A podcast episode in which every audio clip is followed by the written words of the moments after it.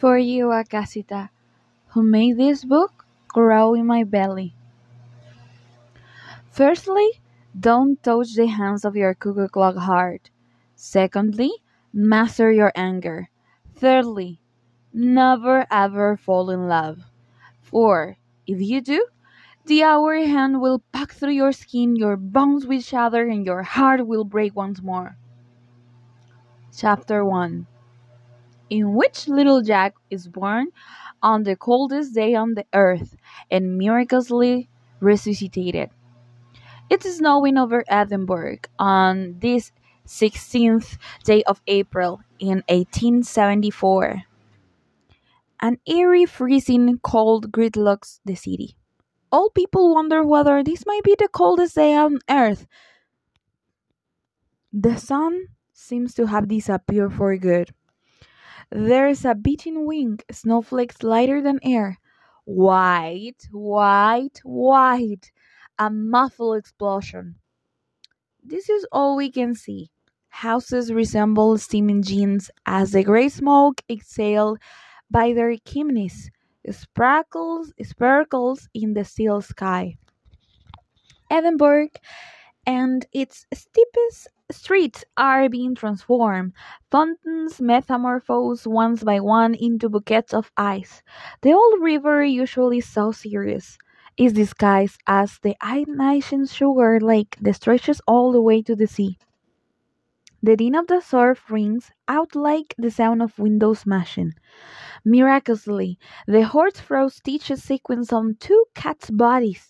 The trees stretch their arms like fat fairies in white nightshirts yawn into the moon. As they watch the carriages leading over the cobblestone ice rink, it's so cold that birds freeze in mid flight before crashing to the ground. The noise as they drop off the sky is uncannily soft of the course. This is for the coldest day on earth, and I'm getting ready to be born. The scene is an old house perched off the top of the highest hill in Edinburgh. Arthur's Seat. That kind king's remains are supposed to lie at the top of this sleeping volcano set up blue quartz. The roof of the house is ingeniously pitched and pointy. The chimney, shaped like a butcher's knife, underscores the stars. The moon sharpens its waters here. There's nobody around, just trees. Inside, everything is made of wood, as if the house had been carved from an enormous pine tree. It's like walking into a long cabin. Ruggedly exposed beams, tiny windows rescued from the train's scrapyard, and a low table hewn from a single stump. Woolen cushions stuffed with dead leaves complete the nest-like atmosphere. Numerous clandestine birds are carried out of this house. Here lives the strange Dr. Madeline, the midwife, otherwise known as that mad wife, by the city's residents. Who is the pretty side of for an old lady? She still has a glint in her eye, but her smile is just a twitch, betraying a loose connection into her facial facial wiring. Dr. Madeline brings into the world the children of prostitutes and abandoned women who are too young or too unfaithful to give birth the conventional way, as well as helping with new life.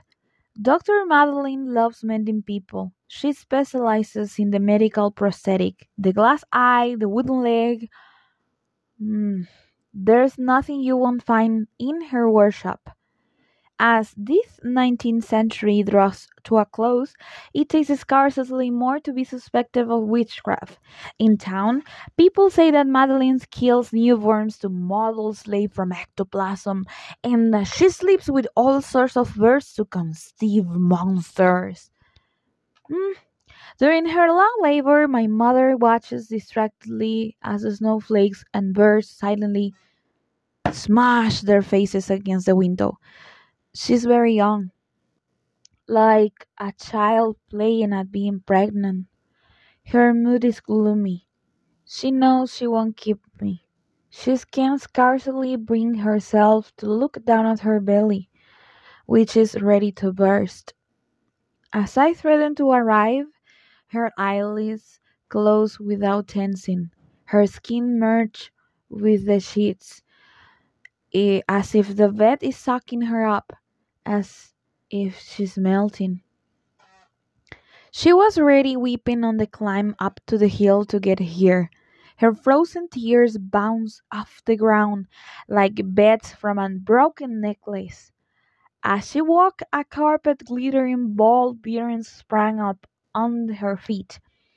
She began to skate, then found she couldn't stop. The cadence of her step became too quick. Her heels got caught. Her ankles lurched and she is sprawling inside her. I made a noise like a broken piggy bank. Dr. Madeleine is my first sightseeing. Her fingers grab my old lip shaped skull, a miniature rugby ball, and then we snuggle up peacefully. My mother prefers to look away. In any case, her eyelids no longer want to function. Open your eyes! Look at this miniature snowflake you've made.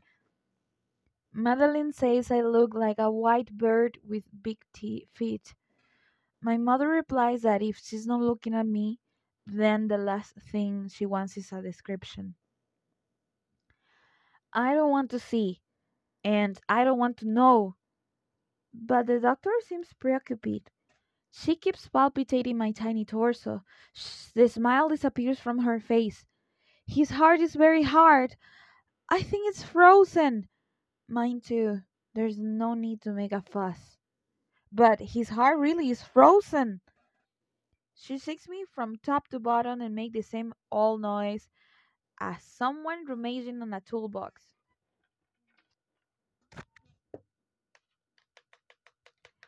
She shakes me from top to bottom, and I make the noise as someone rummaging on a toolbox. Dr. Madeline busies herself on the flap of the worktop. My mother waits, sitting on her bed. She's trembling now. This time, it has nothing to do with the cold. She's like a porcelain doll that escaped from the toy shop. Outside, the snow is falling more thickly. Silver ivy climbs over the rooftops. Translucent roses bend towards windows, lighting up the streets. Cats become gargoyles, their claws stuck in the gutter.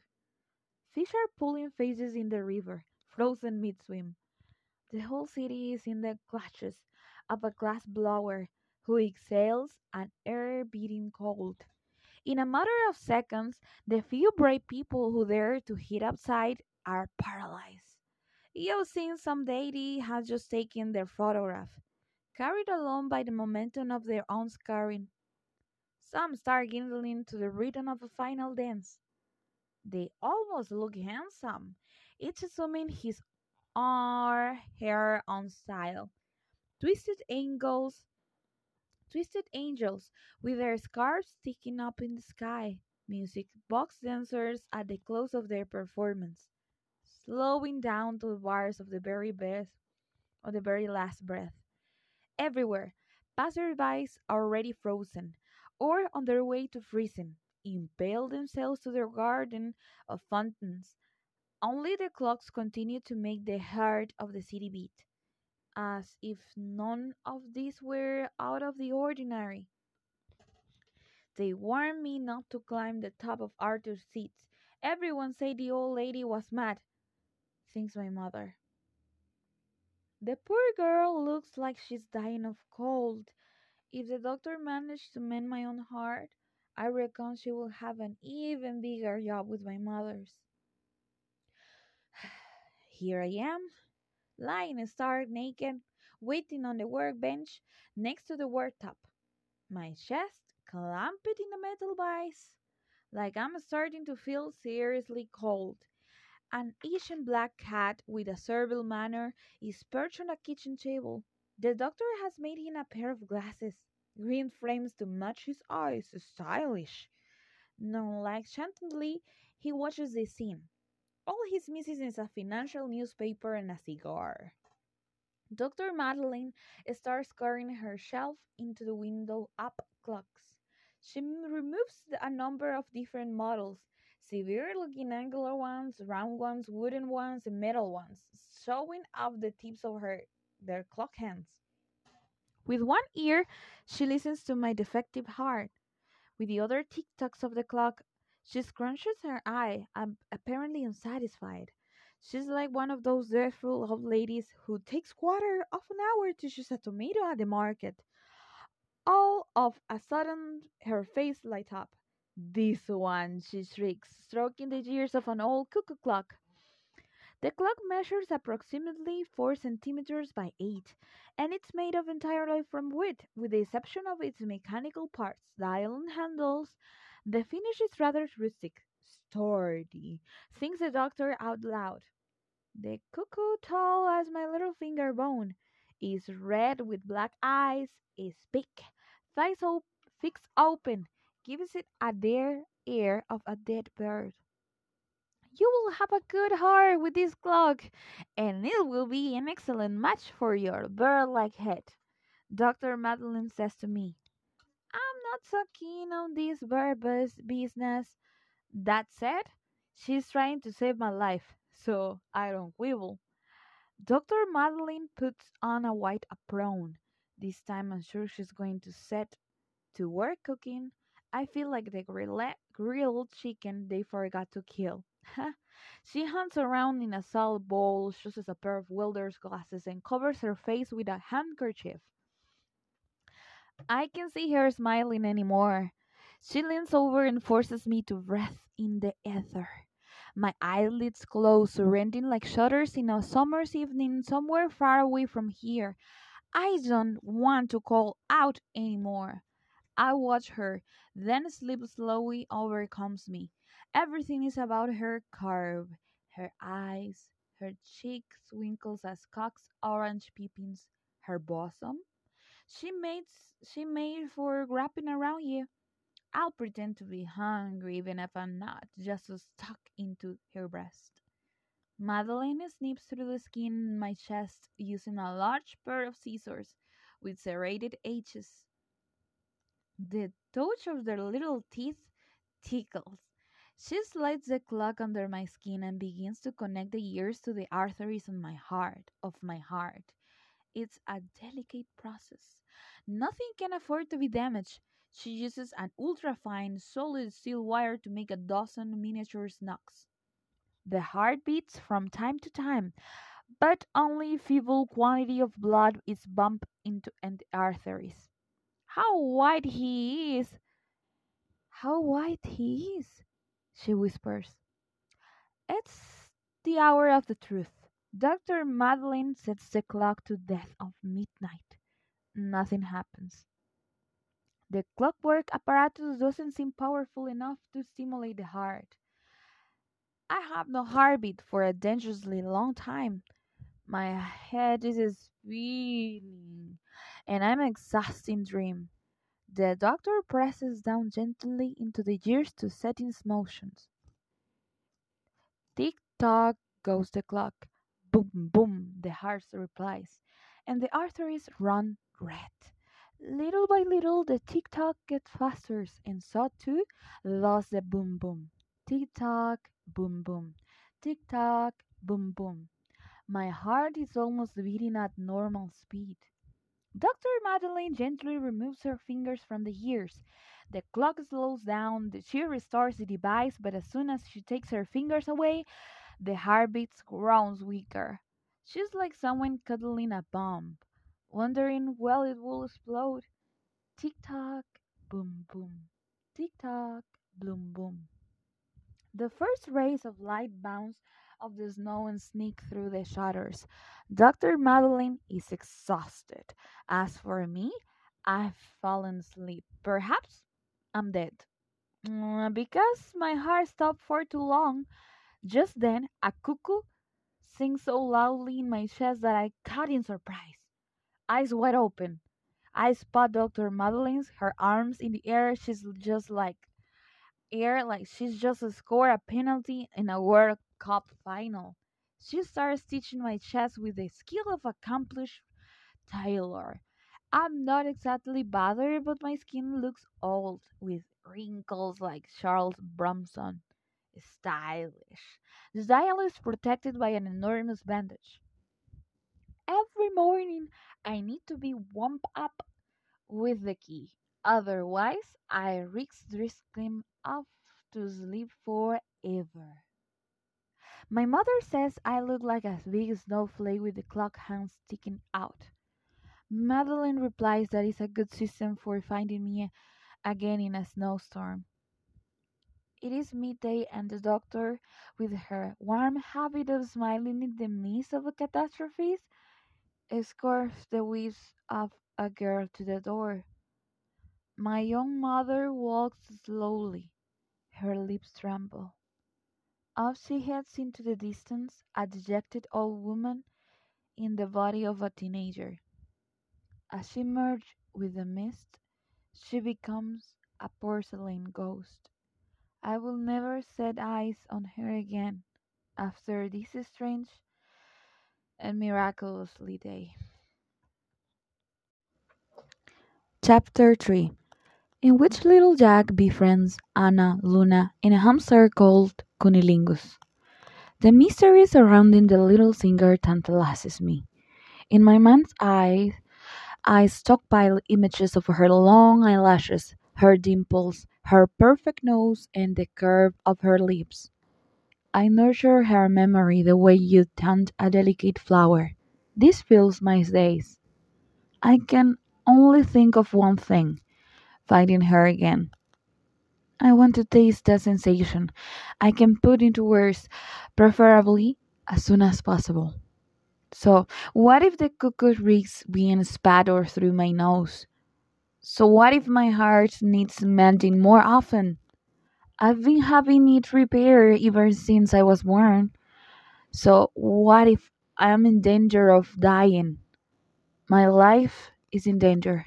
If I don't see her again, and at my age, that's even more serious. I'm beginning to understand why the doctor was so keen to put off my encounter with the outside world. You only ask for strawberries with sugars every day once you've discovered the taste of them. Some evenings, the little singer pays me a visit in my dreams. Tonight, she's two centimeters tall. She enters my heart through the keyhole and straddles my hour hand. She fixes me with her elegant, doe like eyes. I might be asleep, but it's still an impressive sight. Gently, she starts licking my minute hand. She's gathering my nectar. Something clockwork starts wearing into an action, and I'm not sure it's just my heart. Tick tock ding, tick tock dong. Bloody cuckoo! I wake up with a jolt. Love is dangerous for my tiny heart, even in your dreams. So please dream softly. Madeline whispers to me, Go back to sleep. As if that was easy with a heart like mine. The next day, I'm woken by the tapping of a hammer.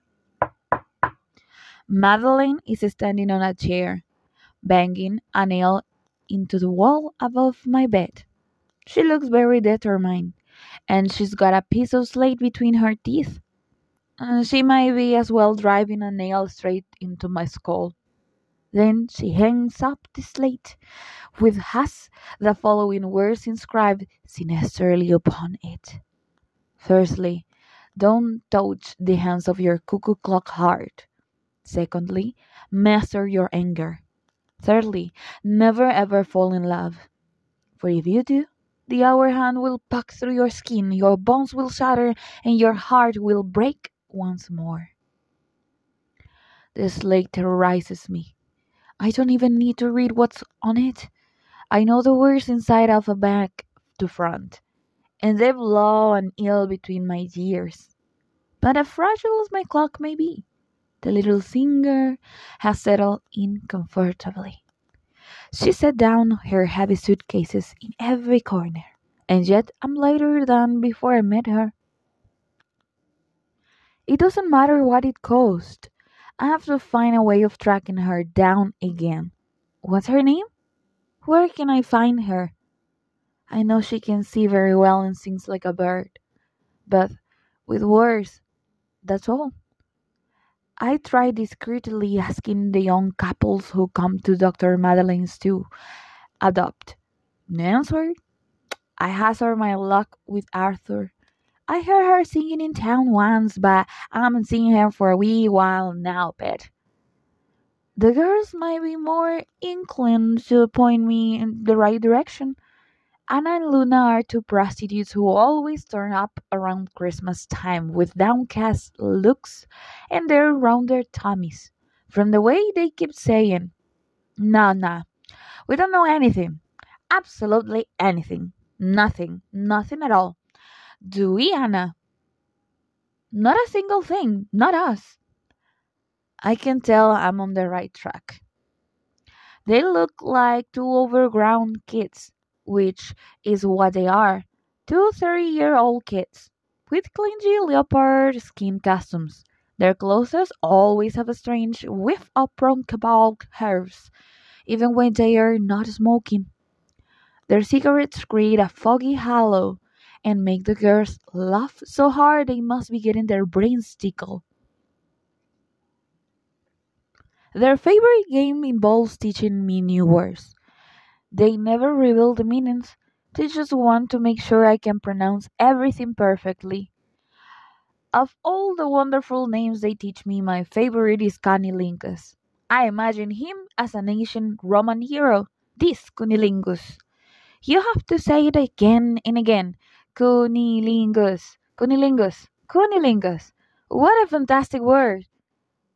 Anna and Luna never show up empty handed.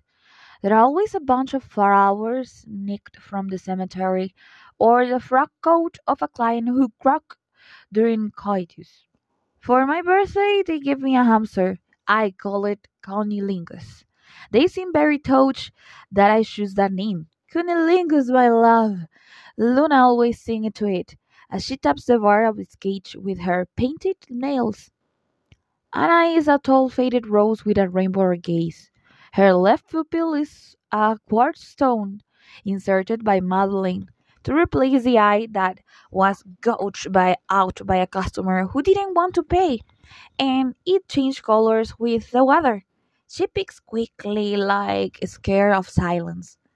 When I ask her about the little singer, she tells me she never heard of her. But her words come out even faster than usual. I can tell she's dying to let me into a great secret, so I decide to ask her a question of two about love.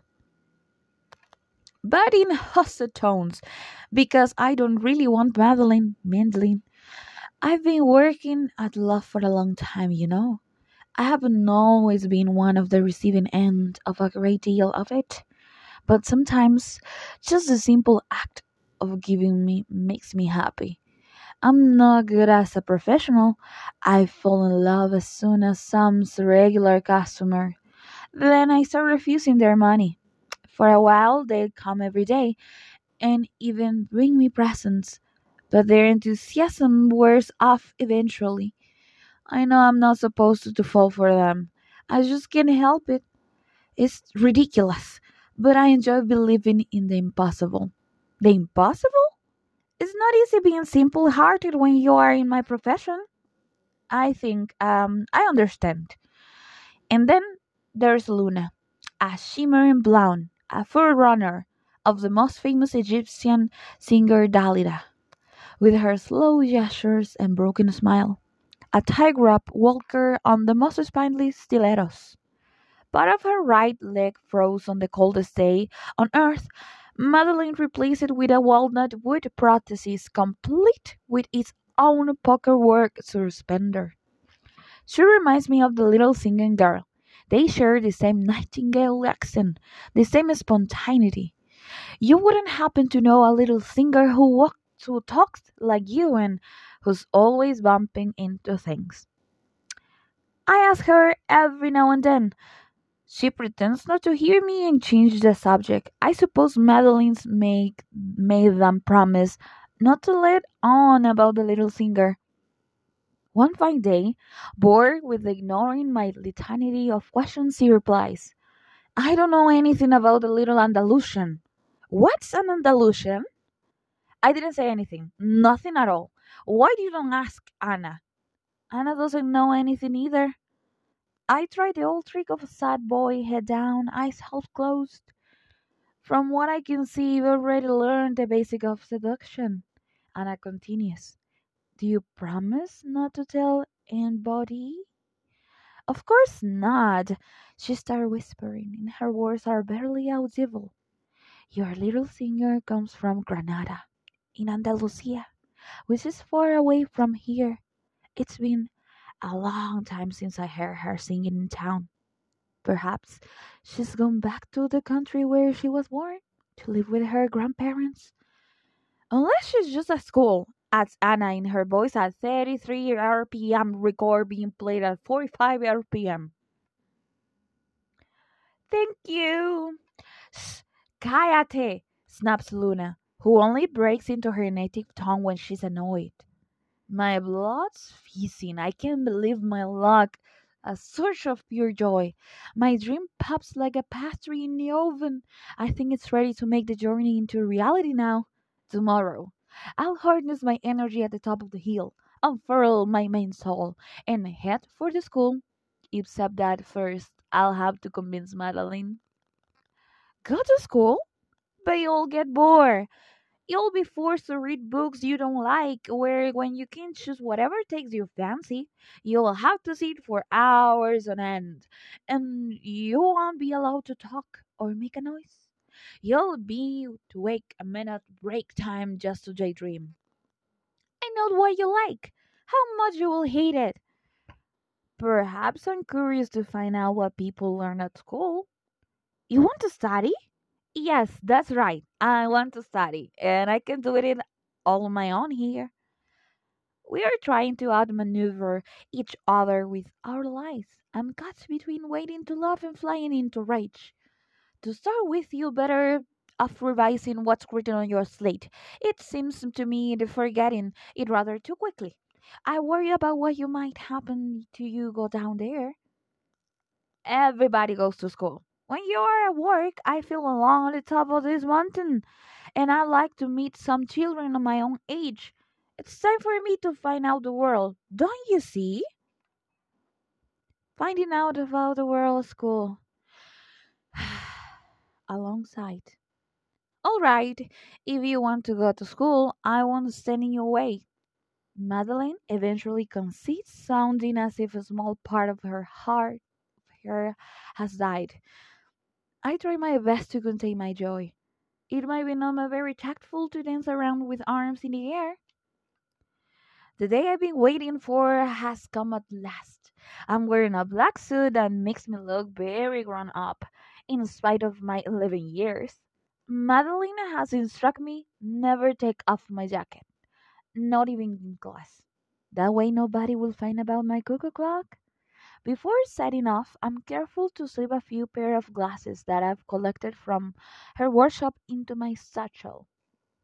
They take more room than the exercise books. I've moved cunnilingus into my left shirt pocket just above my clock heart. He pokes his head out of the time to time, looking thoroughly satisfied.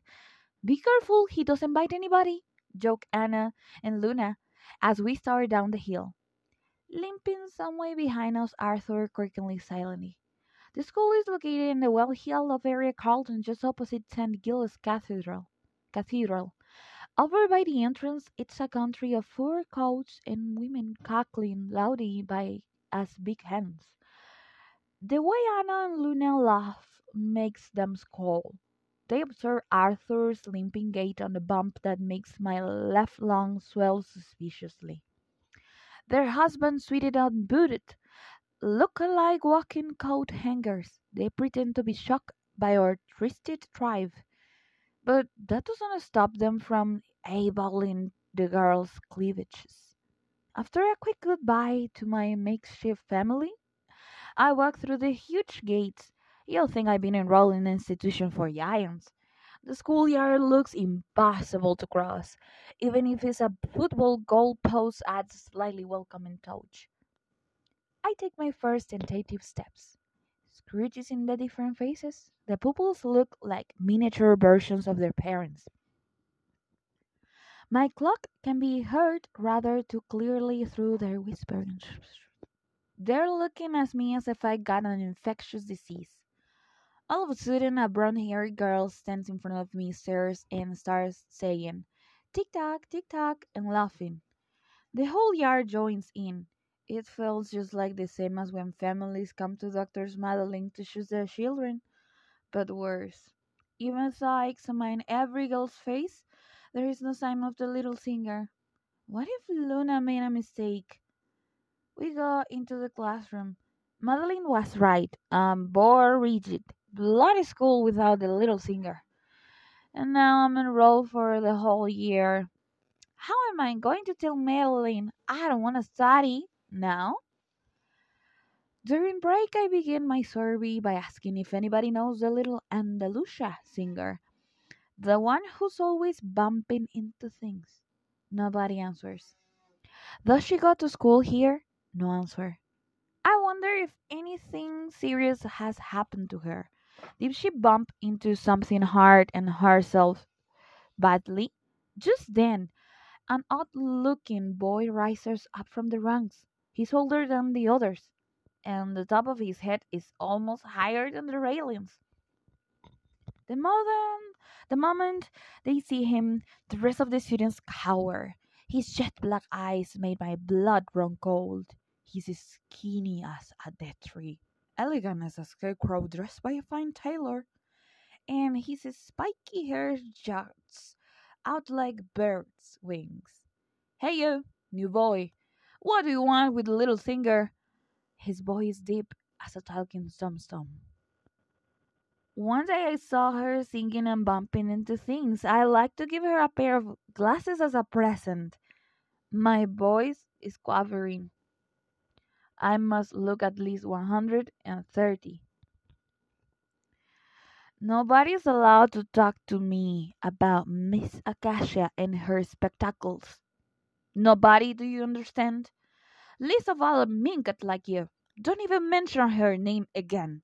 Do you understand? Me jacked. I don't answer. A murmur rises from the crowd. Joy! Each second waits heavily. Suddenly, he cocks his ear in my direction and asks, How do you make that strange tic tac noise?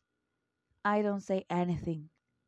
My head calmly over, stooping his tall carcass to put his ear next to my heart.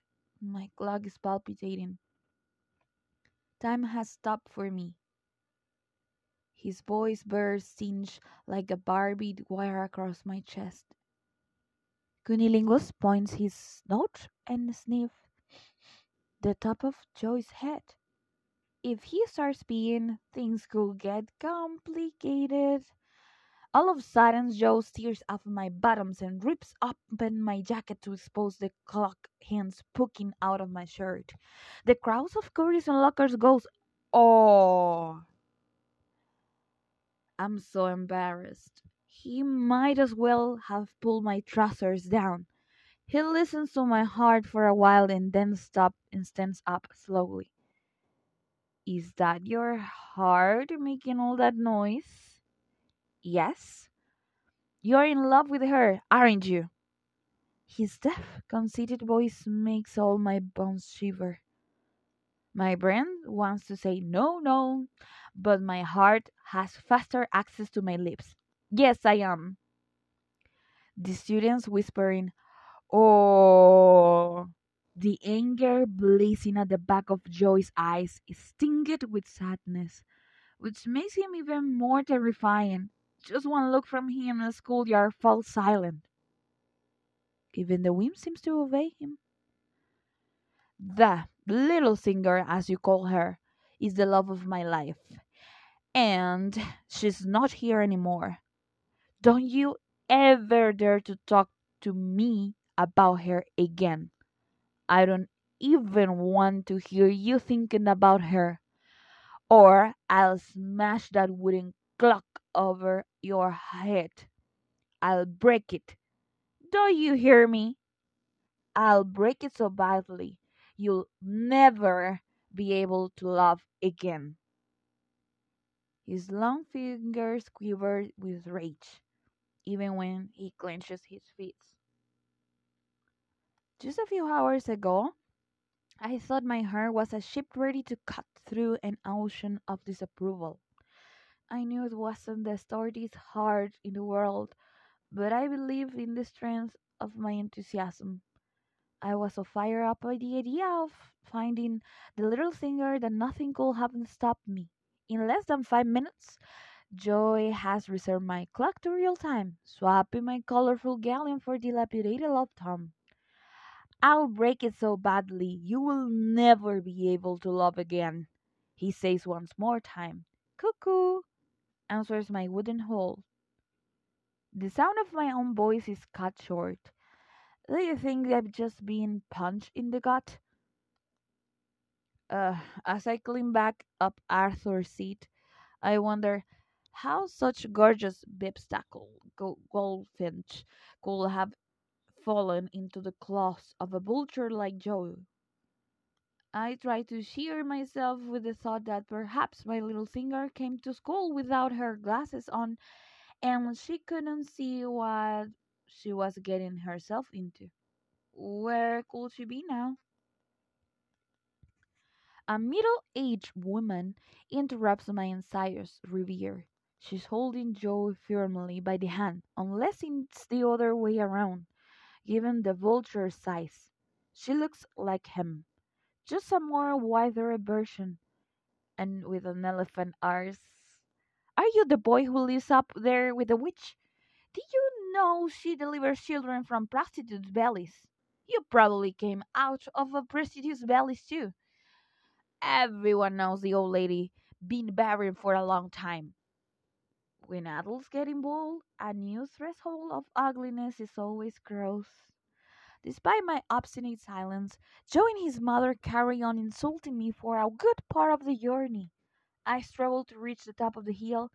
They weight it so heavily in my clock hands I'm having to drag myself along like a ball and chain. Bloody cock of dreams. I happily hurl you down Arthur's Seat. That evening, no matter how much Madeleine seems to help me to send off to sleep, it doesn't work. When I decide to tell her about Joe, uh, she explained that perhaps he, he treated me like that to look big in other people's eyes, and that he's not necessarily all bad. He must be very smitten with the little singers too. The torment of love can transform people into wretched monsters, she tells me. It annoys me that she's making excuses for him. She kisses me on my clock dial and slows down my cardiac rate by pressing on my ears with her index finger. I close my eyes in the end, but I am not smiling.